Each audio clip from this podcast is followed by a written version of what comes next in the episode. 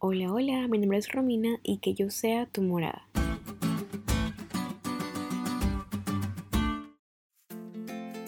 Apocalipsis 21-22 dice, No vi ningún templo en la ciudad porque el Señor Dios Todopoderoso y el Cordero son el templo. En Apocalipsis 21 se retrata cómo será la nueva Jerusalén, el lugar que Dios creó para que todos aquellos que aman su venida y creen en su sacrificio correspondiendo a ese amor, aquellos que tienen una experiencia con Dios puedan morar. Y en el versículo 3 de este mismo capítulo encontramos cómo vivir con Dios. El versículo dice, Oí una fuerte voz que salía del trono y decía, Miren, el hogar de Dios ahora está entre su pueblo. Él vivirá con ellos y ellos serán su pueblo. Dios mismo estará con ellos. De ahí surge la pregunta, ¿existirán templos en Nueva Jerusalén? Los templos han sido considerados como moradas de los dioses. En la Biblia encontramos que Dios decide presentarse en lugares específicos.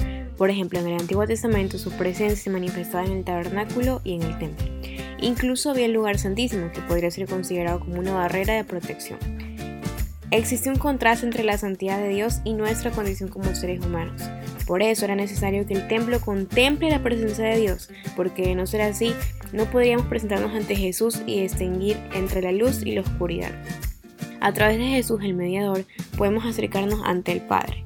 Y en el futuro, después del juicio, cuando seamos transformados y no estemos más en nuestra condición pecaminosa, más bien en la realidad redimida por medio de los méritos de Dios, no será necesario un templo cerrado porque todo lugar donde estemos será un lugar donde la presencia de Dios se manifieste sin necesidad de limitaciones o miedo de lo que sucedería.